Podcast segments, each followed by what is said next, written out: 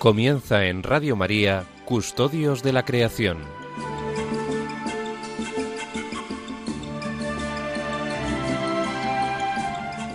Un programa dirigido por Jaime Muñoz y José María Galán.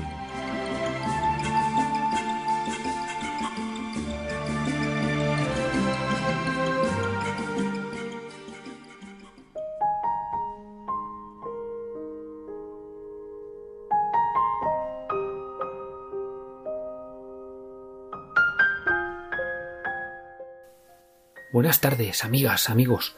Bienvenidos a un nuevo programa de Custodios de la Creación, en esta tarde de sábado, sábado 18 de septiembre de 2021, un día en que la Iglesia Católica conmemora, entre otros, la memoria de una santa española de nuestros días. Me refiero a la religiosa María Purísima de la Cruz, hermana precisamente de la Compañía de la Cruz, una orden religiosa que, como sabréis, pues fue fundada por la célebre Santa Ángela de la Cruz, con un carisma de, vida austera y sencilla al servicio de los enfermos y de, y de los pobres. María Purísima de la Cruz, María Isabel Salva Romero, nació en Madrid en febrero del año 1926. Entró en la Compañía de la Cruz en 1945 y fue su superiora general entre los años 1977 y 1998. Beatificada en 2010, su canonización tuvo lugar en octubre del año 2015 en Roma por el Papa Francisco. En la ceremonia de, canonización junto a otros tres beatos, el Papa Francisco dijo las siguientes palabras. Santa María de la Purísima, sacando de la fuente de la oración y de la contemplación, vivió personalmente, con gran humildad, el servicio a los últimos, con una dedicación particular hacia los hijos de los pobres y los enfermos. El testimonio luminoso de estos nuevos santos nos estimulan a perseverar en el camino del servicio alegre a los hermanos, confiando en la ayuda de Dios y en la protección materna de María. Ahora, desde el cielo, velan sobre nosotros y nos sostienen con su poderosa intercesión.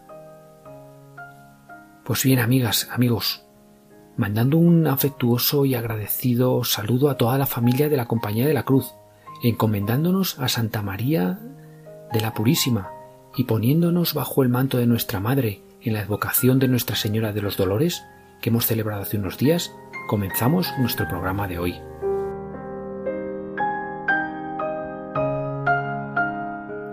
Hoy tenemos de nuevo un programa un tanto especial aquí en Custodios de la Creación de Radio María, pues como probablemente sabréis, queridos oyentes, nos encontramos en pleno tiempo de la creación, ese periodo del año entre el 1 de septiembre y el 4 de octubre en que todas las familias de, de cristianos del mundo estamos llamados a intensificar nuestras oraciones y nuestras acciones en favor de nuestra casa común. Por ello, la primera parte del programa la dedicaremos precisamente a, hablar del tiempo de la creación. Presentaremos el vídeo del Papa de, de, este mes con motivo precisamente de, de este tiempo de la creación y posteriormente pues recogeremos eh, un conjunto de noticias y eventos que se están desarrollando en este contexto, pues de la mano de Antonio Garrido Salcedo, que es el coordinador en España del movimiento Laudato Si. A continuación, y tras nuestro habitual momento musical, pues tendremos un espacio de coloquio sobre la naturaleza con nuestro colaborador habitual, José María Galán, y también hoy nos acompaña pues un invitado muy especial, eh, Francisco García, nuestro amigo y compañero, que estos meses ha venido compartiendo con nosotros esos relatos y experiencias de sus vivencias en la naturaleza. Pues bien, amigas, amigos, con estas propuestas queremos acompañaros en esta tarde de sábado, pues ya donde ya va finalizando el verano, y os animamos pues a que os quedéis con nosotros en este rato de, de tarde de radio.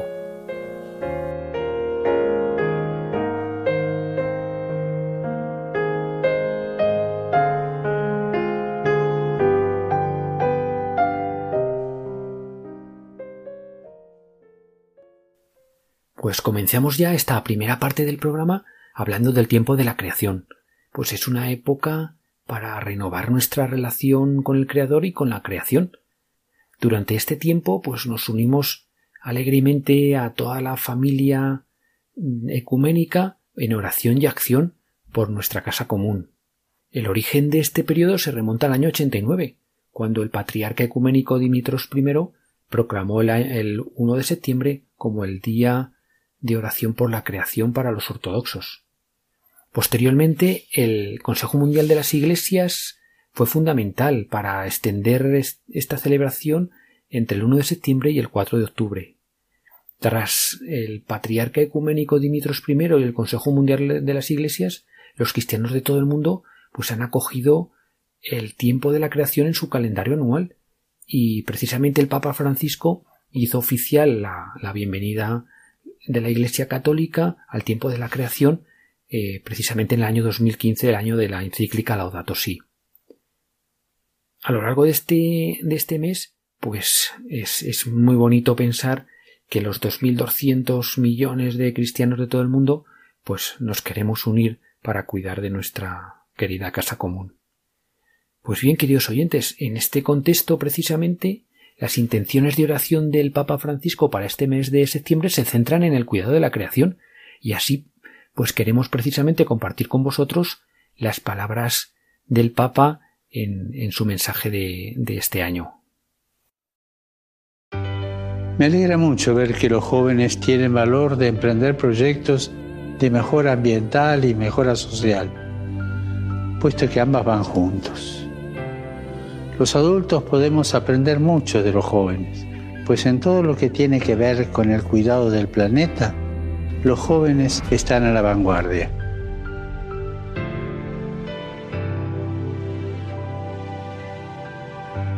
Aprovechemos su ejemplo reflexionemos, especialmente en estos momentos de crisis, de crisis sanitaria, de crisis social, de crisis ambiental. Reflexionemos sobre nuestro estilo de vida, sobre cómo la forma de alimentarnos, de consumir, de desplazarnos, o el uso que hacemos del agua, de la energía y de los plásticos y de tantos bienes materiales son a menudo perjudiciales para la tierra. Elijamos cambiar. Avancemos con los jóvenes hacia estilos de vida más sencillos y respetuosos del medio ambiente. Y recemos para que todos tomemos las decisiones valientes, las decisiones necesarias para una vida más sobria y ecosostenible inspirándonos por los jóvenes, ya que están comprometidos con este cambio. Y no son tontos, porque están comprometidos con el futuro de ellos. Por eso quieren cambiar lo que ellos van a heredar en un tiempo en que ya nosotros no estaremos.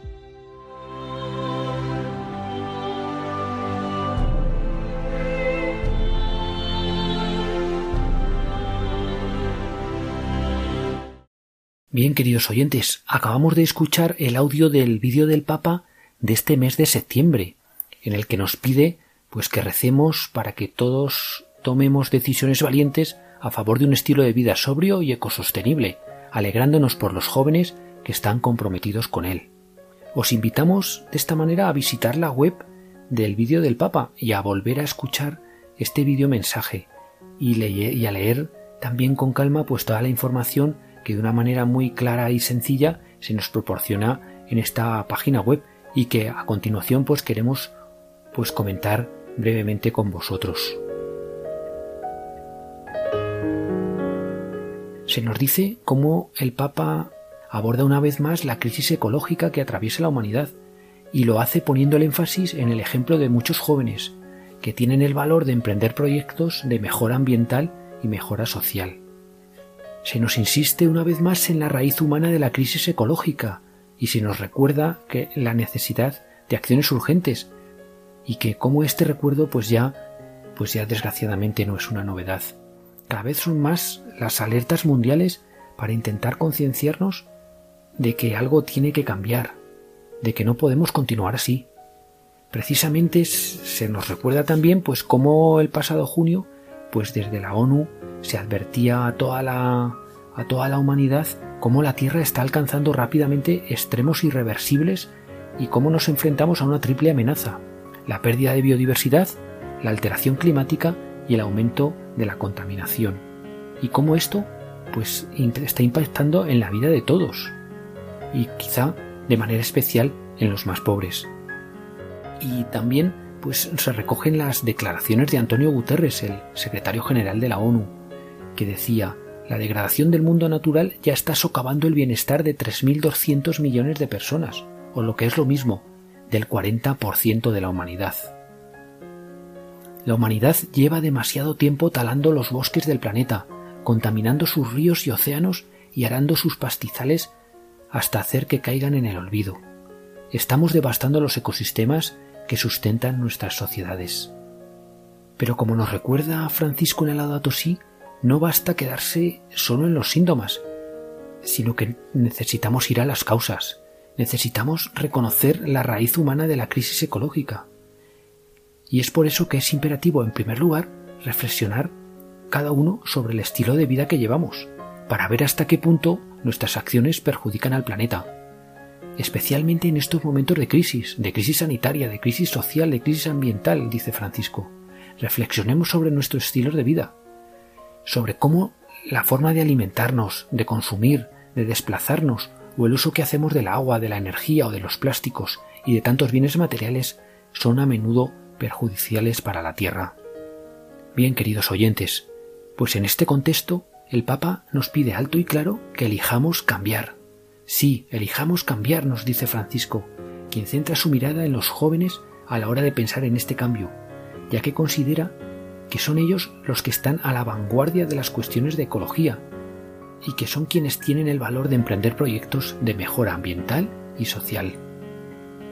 Precisamente en este contexto, el padre Frederick Fornos, sacerdote jesuita, y es que es el director de, la Red Mundial de Oración por el Papa, pues comenta en, en relación a este mensaje. Una vez más, las palabras de Francisco no pueden dejarnos indiferentes. Frente a la crisis ecológica, hay urgencia a cambiar nuestro estilo de vida para que sea sobrio y solidario. ¿Somos conscientes de esta urgencia? ¿Realmente nos damos cuenta? Cuando el Papa nos habla de ecología integral nos indica que todo está interconectado en nuestras vidas. Para proteger nuestra casa común las palabras ya no bastan. Recemos para actuar con esa valentía de los jóvenes, para llevar una vida más sobria y ecosostenible que asegure nuestro futuro. En la, en la encíclica Si, Francisco nos propone un cambio, un retorno a la simplicidad, a la fraternidad con la creación y con los más necesitados.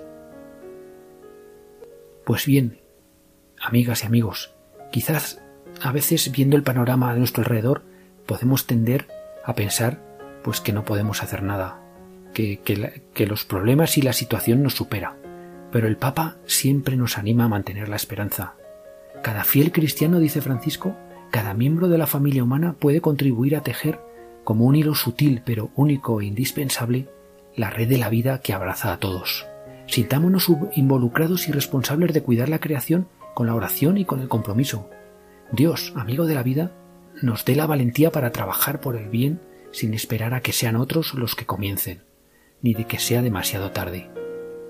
Pues vaya desde aquí, desde que Custodios de la Creación, nuestro agradecimiento a esa obra tan bonita e importante como es la Red Mundial de Oración por el, con el Papa y por ese vídeo que cada mes pues se lanza para animar a todos a unirnos a las intenciones de oración del Papa.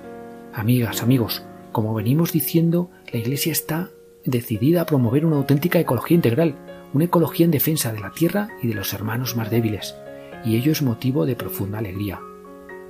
Pues desde la familia de Radio María, pues unámonos también y pongámonos bajo el manto de nuestra Madre estas iniciativas, y unámonos a ellas como nos pide el Papa, con nuestra oración y nuestro compromiso.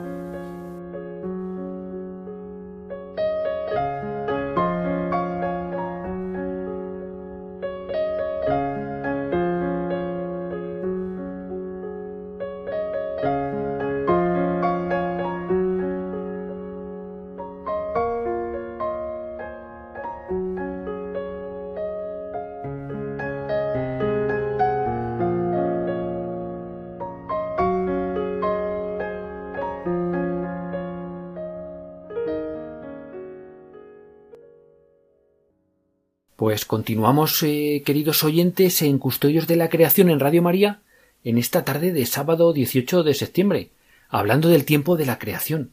Y precisamente en este contexto, Antonio Garrido Salcedo, coordinador del movimiento Laudato Si en España, pues ha accedido amablemente a compartir con nosotros pues un resumen de, de, distintas noticias e iniciativas que se están desarrollando o que se van a desarrollar precisamente en estos días del tiempo de la creación. Pues os dejamos con Antonio.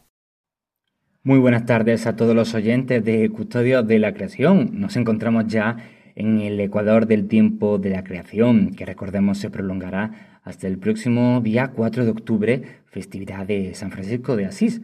Durante estas primeras semanas de septiembre, la Iglesia se ha volcado en esta celebración por el cuidado de nuestra casa común, uno de los hechos más relevantes, creo que podríamos identificarlo en el mensaje conjunto suscrito por primera vez por el Papa Francisco, el patriarca ecuménico Bartolomé I de Constantinopla y Justin Welby, arzobispo de Canterbury y primado de la Iglesia de Inglaterra. De este mensaje podemos extraer varios puntos. En primer lugar, una invitación a crear un cambio real en el mundo que repare los abusos cometidos hasta el momento y que debe partir de una profunda cooperación y fraternidad entre todos los cristianos, porque todos somos necesarios.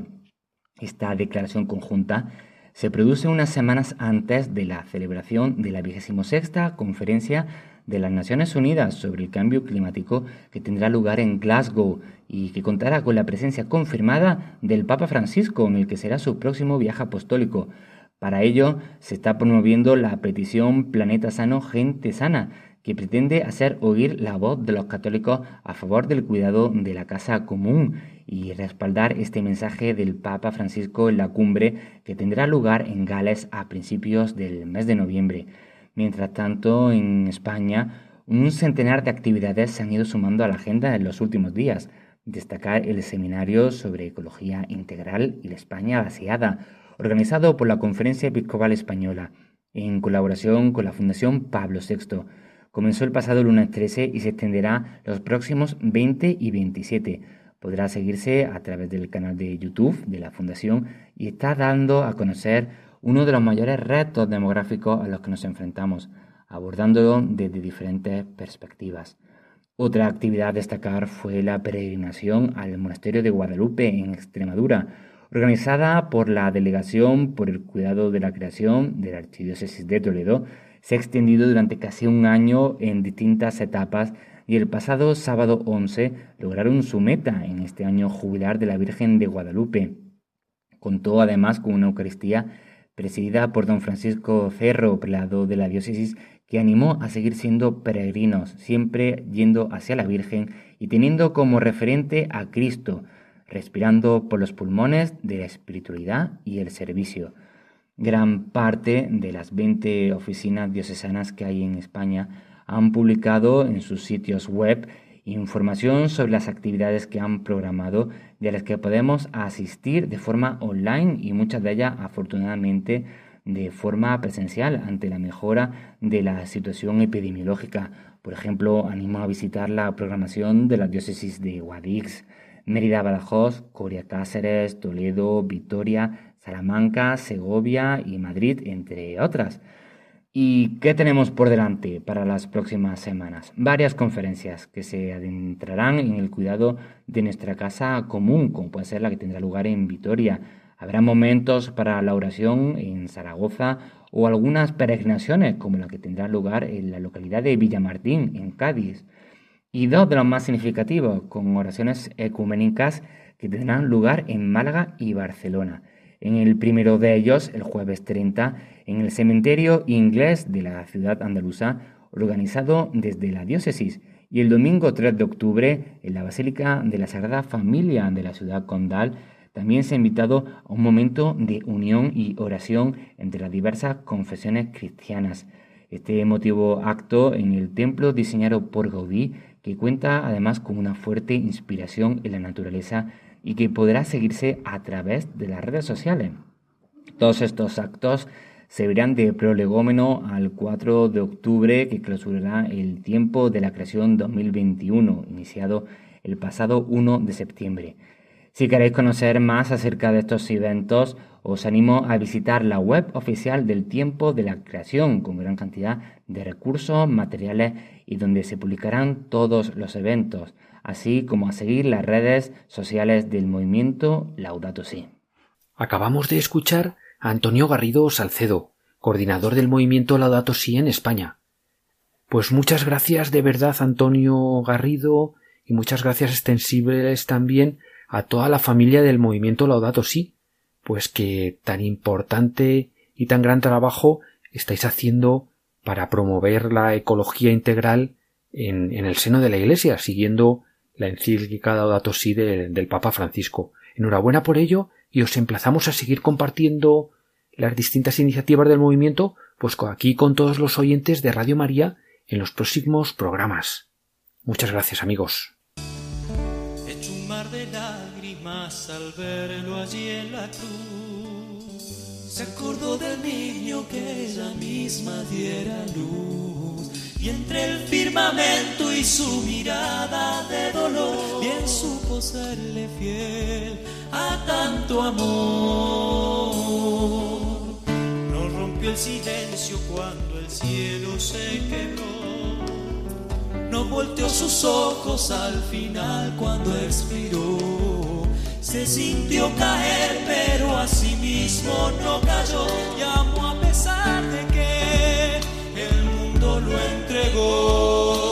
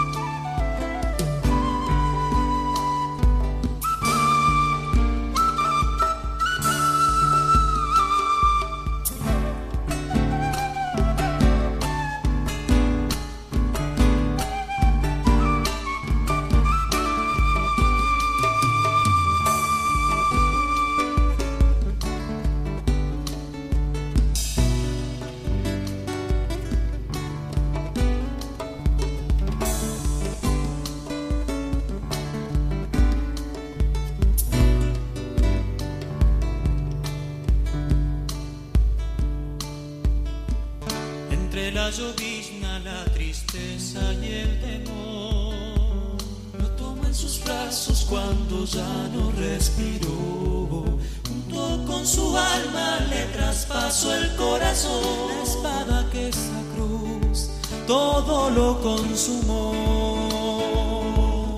No rompió el silencio cuando el silencio cayó.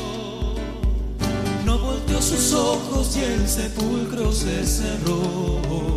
Se sintió morir, pero su fe permaneció. Y amó a pesar de que todo se oscureció.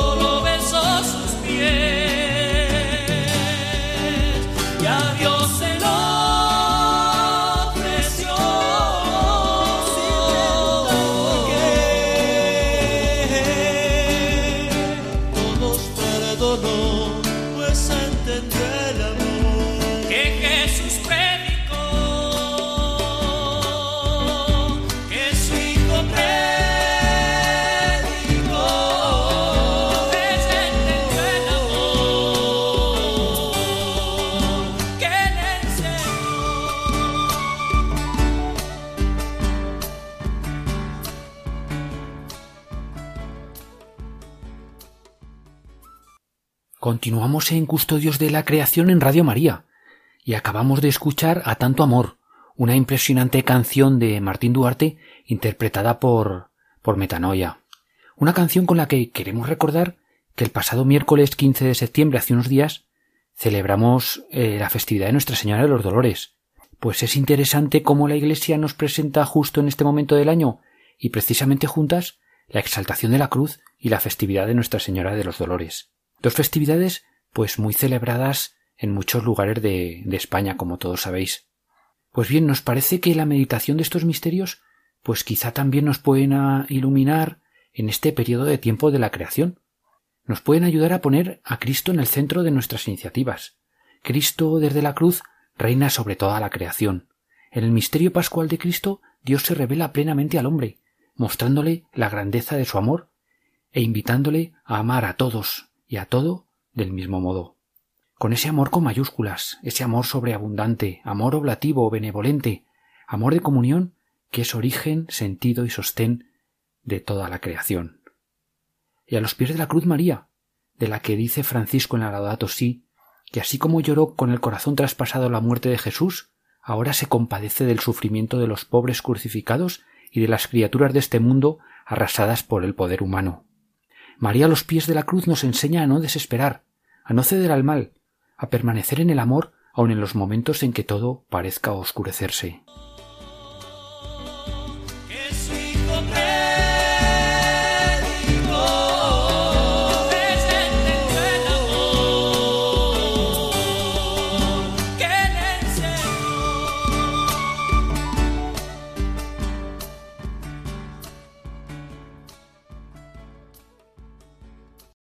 Continuamos en esta tarde de sábado, eh, en mediados de septiembre, en Custodio de la Creación, pues ya, damos paso a, nuestro coloquio de hoy sobre, sobre naturaleza. Y para eso, pues tenemos, tenemos a, nuestro, a nuestro colaborador habitual. Eh, buenas tardes, José María Galán. Buenas tardes, ¿qué tal? ¿Qué tal, José María? ¿Qué tal por allí, por, por Doñana, por tu tierra? Pues muy bien, ya está empezando el otoño y hemos tenido una visita muy interesante el 23 de, agosto. Tuvimos aquí en Almonte la visita de Nuestra Señora de Éfeso, en Turquía, em, que bueno, que bajo el lema Madre Ven ha sido traída aquí a la, a la, península ibérica pues para visitar diferentes santuarios marianos de un recorrido muy interesante por toda la geografía y por todos los lugares marianos y, bueno, nos, ofrece consuelo y esperanza que en esta época la verdad que nos viene a todo bastante bien. Y esta tarde también, queridos oyentes, pues tenemos a otro invitado muy especial y es Francisco García. Francisco García Domínguez, compañero, amigo de hace muchos años y también pues en muchas cosas maestro. Eh, bueno, este, estos meses pasados ha estado acompañándonos mm, bueno, en, esos relatos que a través de la voz de, de Pilar Ruiz eh, pues hemos venido compartiendo con vosotros y como digo, pues eh, agradecemos a, Francisco que esté con nosotros hoy para compartir este coloquio y esta tarde de sábado. Buenas tardes, Francisco. Hola, buenas tardes, Jaime. Buenas tardes, José María. Encantado de sumarme a este coloquio. Hasta ahora he estado colaborando con el programa, digamos, en diferido, con relatos de vivencias que he tenido a lo largo de tantos años que llevo en el monte, pero esta incorporación en directo al programa pues me ilusiona sobremanera y espero poder hacer pasar un rato agradable a los radioyentes de Radio María. Pues eh, para empezar, eh, amigos, lo que os quería mm, bueno, comentar y pedir es que bueno, pues compartierais con los oyentes de, Radio María pues noticias positivas, ¿no? José María, ¿qué, ¿qué, noticia positiva tú en este, en este contexto así reciente? Bueno, pues ayer estuve visitando la zona quemada del 2017 de aquí de Doñana, un gran incendio muy potente que en escasamente dos días quemó 11.800 hectáreas. Nos rompió el alma a todo el mundo ver cómo se quedó aquello, pero la noticia positiva es que, es que va brotando con fuerza. Es decir, sabemos que el primer día que estuvimos con los pies puestos allí, el incendio había dejado solamente ceniza, un suelo muy oscuro, muy negro, pero al día siguiente ya tanto la humedad como la labor de las hormigas, las hormigas y toda la actividad edáfica de aquí de Doñana es intensísima. Empezaron a, sacar semillas debajo del suelo, limpiando los hormigueros, sapos luego también que se comían a las hormigas empezaron a generar sus rastros, sus huellas por allí y pronto llegaron las rebrotadoras. Una de las principales rebrotadoras que vimos eran los espárragos, las esparragueras. Pero además en los alcornoques, los kerku, pues nos quedamos completamente sorprendidos cuando al cabo de los cuatro o cinco días después del incendio empezaron a salirle pequeñas yemas, pequeños brotes verdes desde, entre el corcho quemado y, bueno, ya os cuento, ayer estuve allí, hemos estado haciendo un seguimiento, lógicamente, durante estos últimos años y la noticia esperanzadora es que la recuperación del monte, del bosque, a su ritmo, germinando, después el matorral y después ya con toda la diversidad que se va creando, pues nos da también nuevamente esperanza. Yo creo que septiembre, eh, la buena noticia de septiembre es que, es que es el mes de la esperanza. Se acaba el calor, se acaba la sequía, vienen las primeras lluvias, sale pasto y la naturaleza lo celebra, lo celebra de muchas formas. Bien, pues eh, muchas gracias, José María. La verdad es que es bien interesante. Me, alegro que bueno, pues traigas también esa noticia, ¿no? Yo recuerdo, pues recuerdo hace ya algunos años en, un viaje a Estados Unidos. Precisamente yo creo que, íbamos con Francisco, ¿verdad? Allí a Yellowstone y, nos impresionó también ver también ver esa regeneración ¿no? natural de, los bosques después de, los incendios, ¿no? Esa capacidad de naturaleza de, regenerarse y de volver a y de volver a, renacer, ¿no? Francisco, no sé si quieres comentar algo en relación a esto que comentaba José María.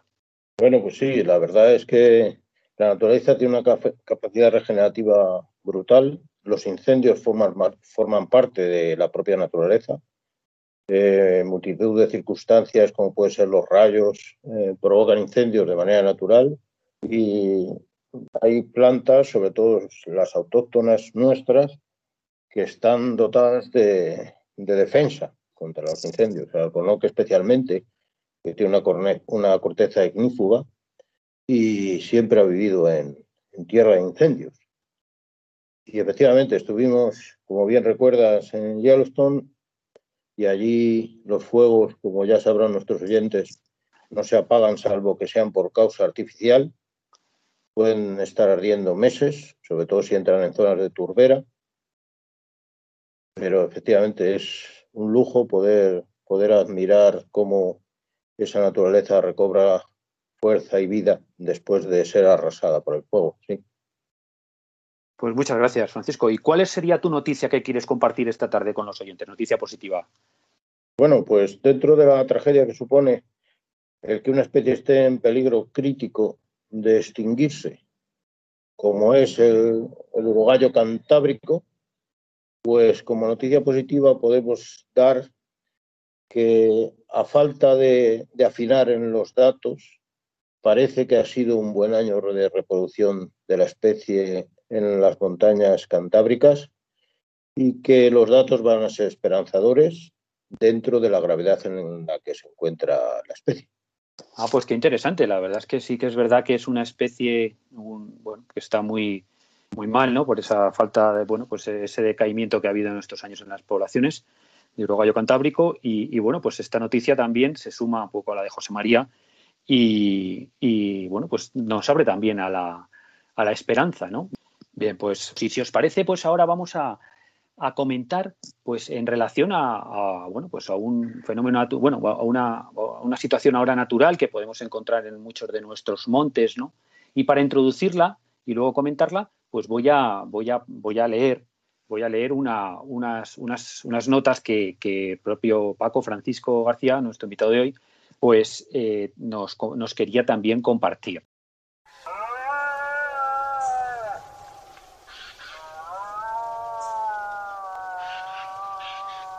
Dentro del murmullo general de los espacios naturales que podemos descubrir como la música de fondo de nuestros campos, existen sonidos que destacan llegando a nuestro cerebro de tal manera que despiertan instintos y memorias que parecen enterradas en el genoma de nuestra especie.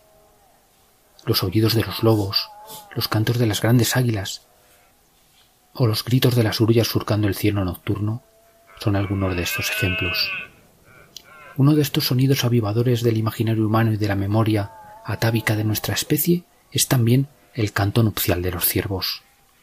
El monte a finales del verano se va llenando de la llamada de estos enormes titanes del monte Mediterráneo, que lanzan sus soflamas a la espera de recibir la oportunidad de perpetuar sus genes comienzan los animales viejos, que casi mudos, enarbolan con majestuosidad sus enormes defensas y con su simple imagen imponen ley y orden en los dominios. Ligados a estos campeones revolotean sus escuderos, herederos en el futuro de harén y palacio, y todo cae del lado de la suerte. Vociferan muy por encima del canto de sus jefes y siembran canto, mientras sus campeones siembran descendencia. Con la caída de las hojas de los calendarios y de los árboles, el concierto se va extendiendo, llegando hasta casi los confines de las montañas norteñas, retumbando tanto por sus estrechos desfiladeros como por como en la inmensidad de sus cumbres. La berrea es un espectáculo que llegará muy pronto a los montes de España. Disfrutarla con respeto es algo que está al alcance de cualquiera.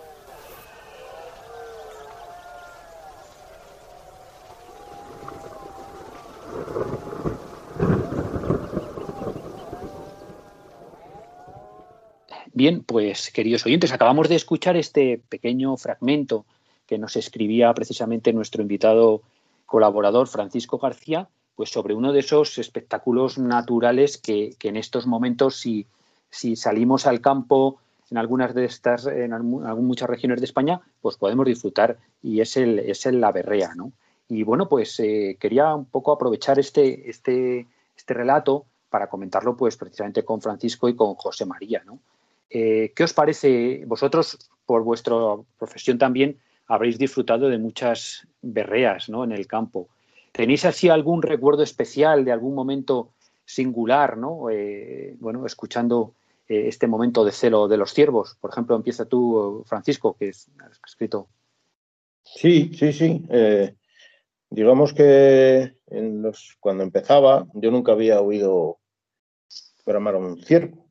Mm, sinceramente. Eh, de donde yo soy no había ciervos. Empecé la andadura laboral en la Sierra de la Culebra y me topé con esta especie de bruces. Era, eran animales majestuosos, grandes, enormes, con unas cornamentas espectaculares, pero siempre estaban mudos. Eh, cuando llegó el tiempo de berrea, la primera lluvia de finales de septiembre, primeros de octubre, hizo que estos seres magníficos sembraran el bosque de su llamada y la verdad es que cuando la escuchas por primera vez es algo que te remueve por dentro, que te hace imaginar una naturaleza viva y en plena ebullición. Y fue, recuerdo como si fuera ayer, aquel día, y la verdad que después los años han hecho que se, se repitiera la experiencia muchas veces, pero nunca deja de impresionar el canto de estos increíbles animales, la verdad.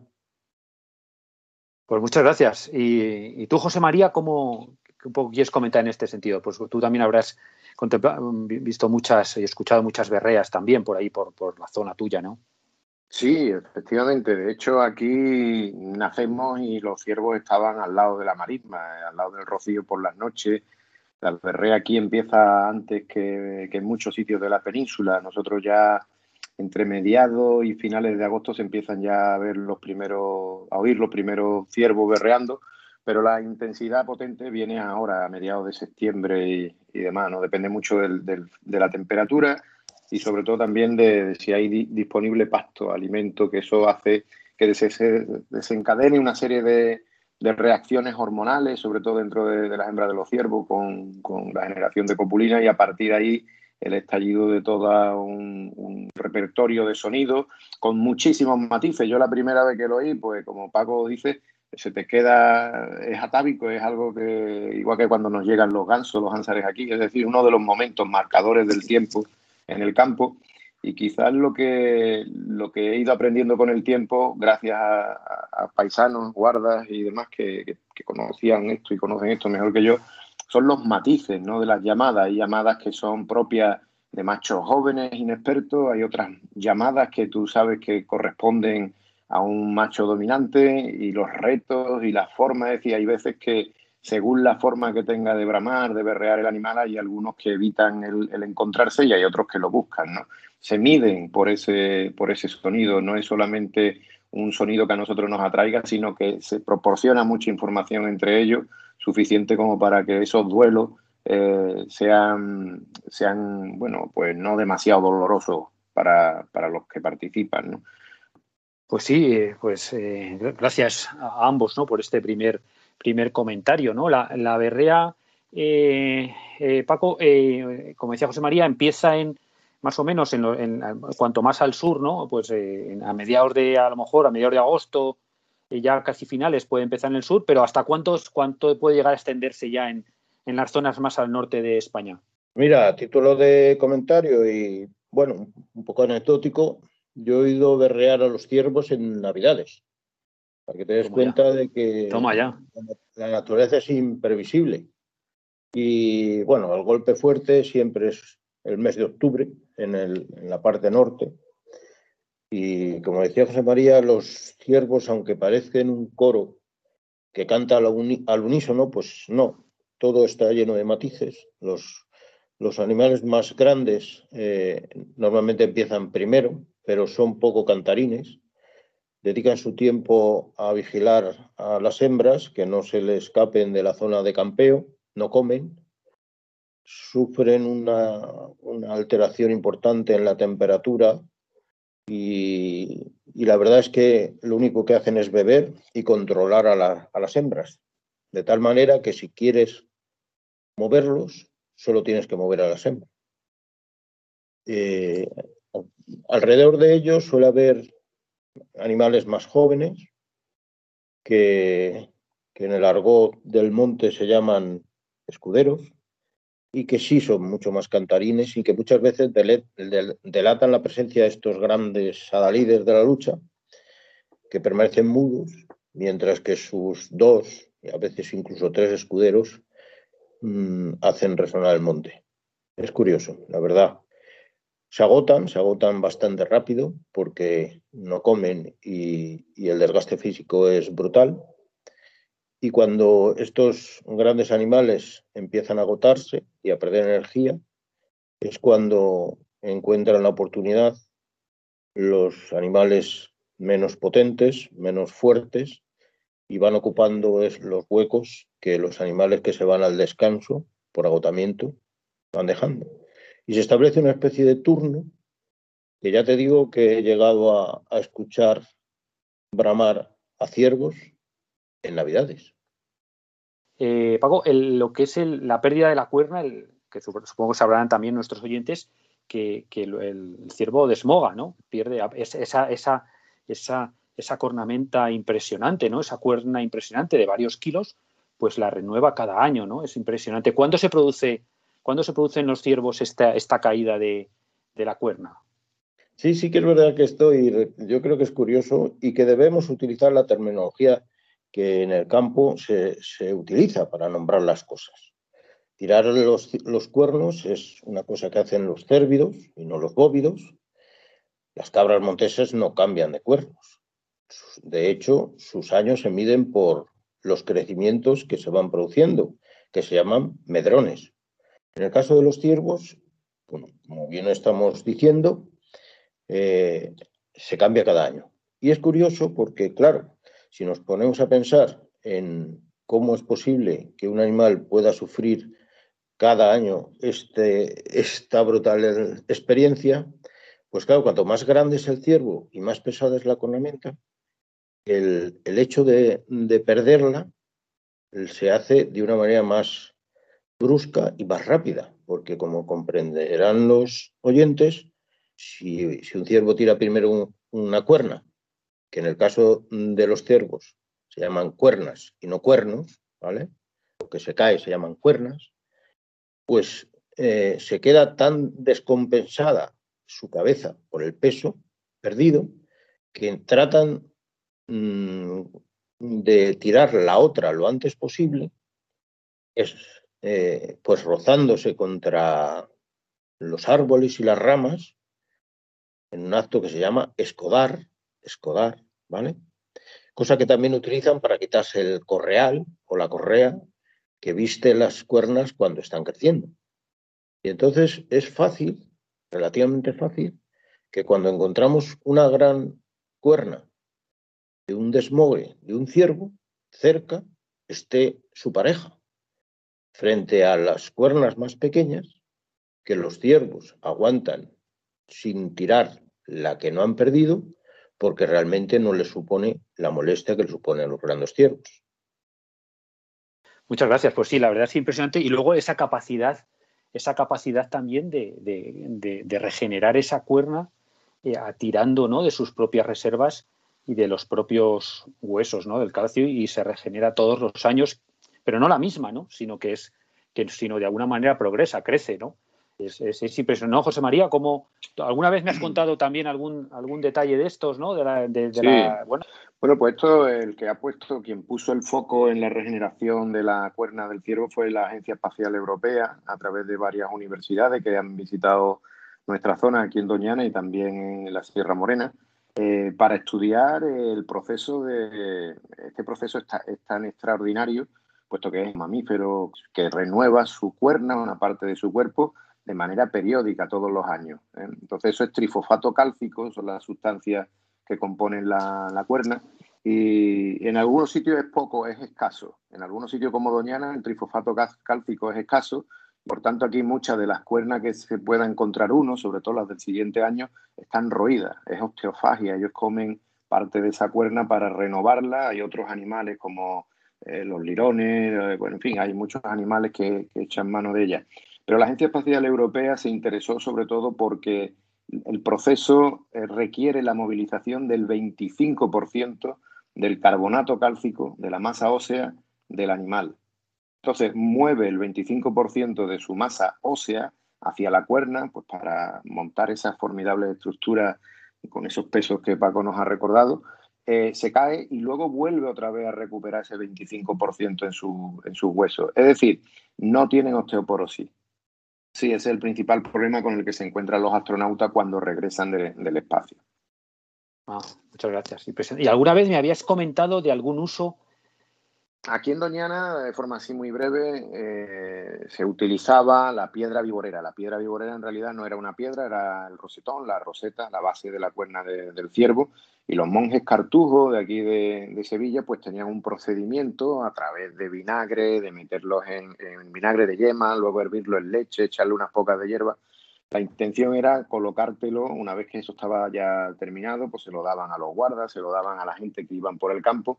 Y cuando te mordía una serpiente, si, si te colocaban la piedra viborera en, la mordedura, si se te caía no era venenosa, es decir, no era víbora. Si se te quedaba cogida, era una víbora. ¿Por qué? Pues porque el trifosfato cálcico es sumamente poroso, el tratamiento que se le da prácticamente lo activa, hace como si fuera carbón activo, y una mordedura de una serpiente que no es venenosa, pues no suelta mucha sangre, puesto que los colmillos de la serpiente venenosa son los que inoculan el veneno y por tanto rompen capilares y suelta bastante, bastante sangre. Eh, bien, pero también hay una carga simbólica en todo esto, y es que el ciervo es la contraposición en el cristianismo a la serpiente. Eh, la serpiente también tiene esa renovación cíclica, pero eso, si te parece, al igual que el otro, podemos tratarlo con más detenimiento en otro programa.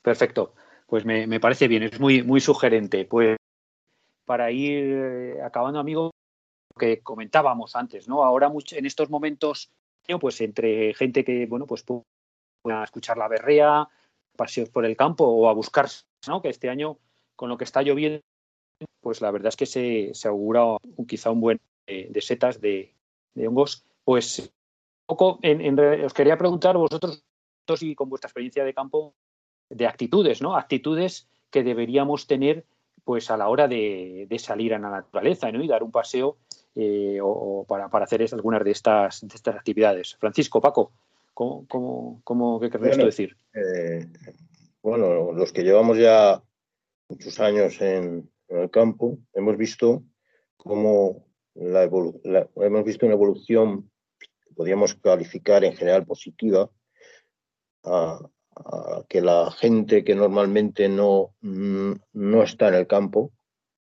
eh, deguste eh, la naturaleza, eh, acuda a los parajes naturales a disfrutar de, la maravilla natural que tenemos en España y en algunos casos se ha disparado el, consumo de naturaleza que, que, que la sociedad urbana está, está haciendo.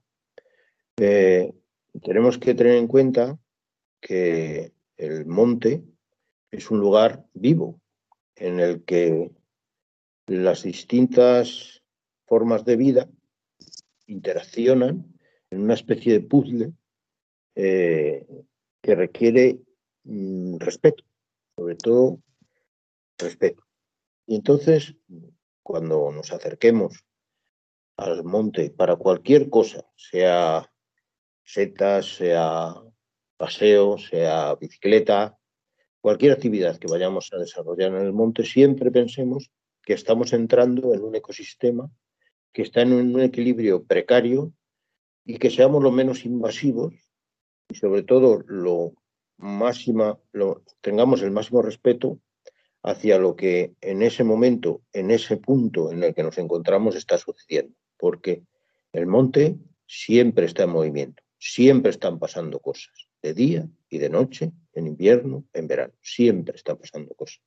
Y cualquier interferencia en ese devenir cotidiano del ecosistema redunda en molestias, en dificultades para los animales en sus tareas diarias, etcétera, etcétera.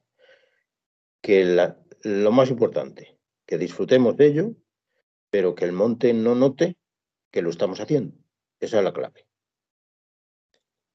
Pues muchas gracias. La verdad es que sí, muy, muy interesante y esos consejos y esas reflexiones vino también de, de tu experiencia. Y tú, José María, un poco cómo, cómo qué querías comentar en este, en este sentido también desde tu, desde tu experiencia en estos años.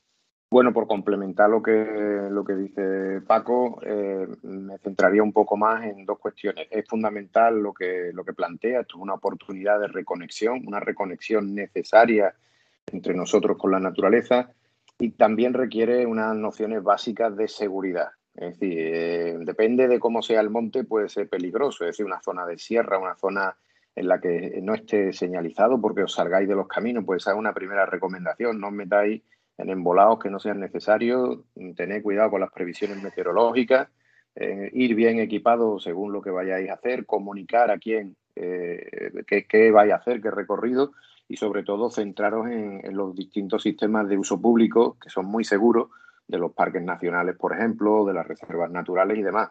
Eh, todo lo que sea salirse de ahí es complicarse un poco también la, existencia. Hay zonas y hay épocas del año en las que hay vedas y hay otras en las que en las que se está cazando en algunas zonas del monte. Eso hay que tener cuidado, especialmente los ciclistas y quienes se meten por sitios que en ocasiones están señalados y no los han visto o lo que sea. Es decir, la seguridad es importante también, el respeto es fundamental y sobre todo que nuestra experiencia sea gratificante y que la podamos contar. Por supuesto, siempre que veáis algo de basura que podáis recoger con seguridad, también recogerla y llevarosla, porque es nuestra contribución a, este paseo que tenemos aquí delante tan, tan enriquecedor, ¿no? Bien, pues, pues nada, muchas gracias amigos. Se nos va acabando el tiempo y nada, ya despediros, ¿no? Hemos, hemos, hemos repasado, bueno, pues estas, estas algunas buenas noticias de la naturaleza. Hemos, bueno, hemos comentado en relación a la berrea, ¿no? Ese, esa especie del ciervo, ¿no? Y luego, pues bueno, hemos también dado unos consejos. Pues eh, nada, lo dicho, muchas gracias a ambos y, nada, aquí hasta, hasta, el próximo, hasta el próximo programa donde, bueno, volvamos a compartir algunas buenas noticias y charlar así un, rato distendidamente sobre algún aspecto de, la naturaleza. Pues muchas gracias. Pues nada, y encantado de haber estado. Un saludo para los dos y para el resto de los oyentes y nos vemos en el próximo programa. Un abrazo. Eh, bien, queridos oyentes, pues así hemos llegado al final del programa. En pleno tiempo de la creación, hoy hemos presentado y reflexionado el vídeo del Papa para este mes de septiembre, en el que nos anima a rezar con él para que seamos capaces de tomar decisiones valientes en favor de un estilo de vida sobrio y ecosostenible, alegrándonos por los jóvenes que ya están comprometidos con él. Antonio Garrido, coordinador del movimiento Laudato Si, nos ha presentado algunas de las principales iniciativas que se están desarrollando en la Iglesia en el marco de este tiempo de la creación. Y finalmente, con nuestros colaboradores Francisco García y José María Galán, hemos tenido un coloquio sobre naturaleza con ese marco de la berrea del ciervo que podemos ya empezar a disfrutar en nuestros montes. Y todo ello lo hemos querido hacer con ese trasfondo de la canción A tanto amor, con la que recordábamos esas dos grandes celebraciones de esta semana pasada que nos propone la Iglesia, la exaltación de la Santa Cruz y la Virgen María, Madre de los Dolores. Os animamos a continuar esta tarde de sábado aquí en la sintonía de Radio María, Nuestro próximo programa será, Dios mediante, el próximo 16 de octubre a las 5 de la tarde, las 4 en Canarias, y lo haremos de manera conjunta con el resto de equipos que hace Custodios de la Creación, presentando el enfoque de la próxima temporada. Recordad que podéis contactar con nosotros a través del correo electrónico en custodiosdelacreacion@radiomaria.es y que también podéis encontrar el programa en el podcast de la página web de Radio María. Amigas, amigos, muchísimas gracias de verdad por abrirnos de nuevo las puertas de vuestros hogares. Cuidaros mucho, cuidad a los demás y cuidad la naturaleza, viviendo siempre desde el amor. Caminemos cantando, como también nos dice el Papa Francisco en la Laudato Si, que nuestras luchas y preocupaciones por este planeta no nos quiten el gozo de la esperanza. El Señor no nos abandona, esta es también su casa, donde su palabra se hizo carne y habitó entre nosotros. El Señor se ha comprometido para siempre con nuestro mundo y su amor nos lleva a encontrar siempre nuevos caminos. Alabado sea.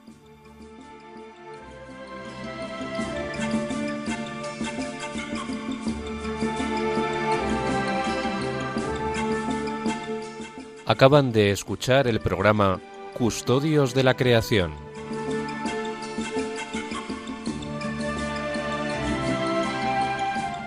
Dirigido por Jaime Muñoz y José María Galán.